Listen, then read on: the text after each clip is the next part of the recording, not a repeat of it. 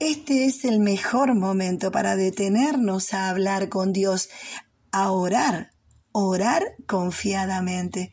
En la Biblia, en el Evangelio de Mateo, capítulo 7, versículo 8, dice, todo el que pide recibe, todo el que busca encuentra, y todo el que llama se le abrirá la puerta. Dios está más dispuesto a darnos de lo que nosotros estamos dispuestos a pedirle. Dios es un feliz proveedor y nosotros somos sus hijos.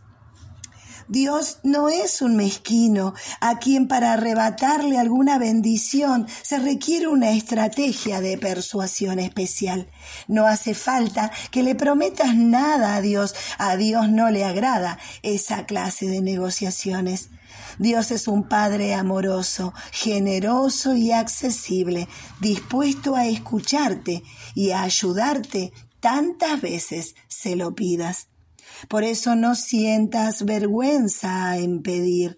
A Dios le encanta escuchar tu petición y le encanta contestarte. Hoy vamos a hablar de la oración de petición y hay una clave en la oración. Es la especificación.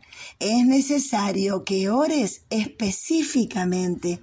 Pide a Dios lo que necesitas, no oraciones en palabras eh, abarcativas, sino específicamente en lo que estás deseando. Es importante que crezcas en la oración y a medida que creces, a medida que hablas con Dios, tu percepción de Dios va cambiando, porque vas a descubrir un Dios grande y amoroso que está dispuesto y atento a tu oración, pero también vas a descubrir tu verdadera identidad. Sos el Hijo de Dios, la hija de Dios que se acerca pidiendo algo que necesita específicamente. Por eso es importante que pienses en estos días cuál es la necesidad más apremiante que estás enfrentando. ¿Qué es lo que te produce más angustia en este tiempo? ¿Qué es aquello que no te deja dormir? Aquello que no te permite ser feliz. ¿En qué situación intentaste todo y todavía estás esperando un cambio, un resultado?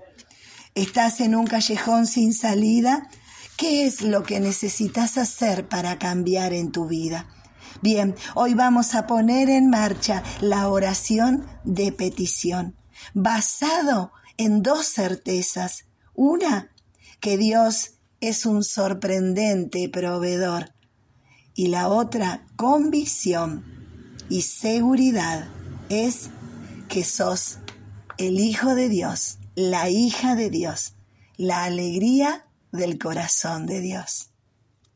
Por eso comenzá a orar y comenzá a pedir específicamente aquello que estás necesitando. Dios está atento para escucharte.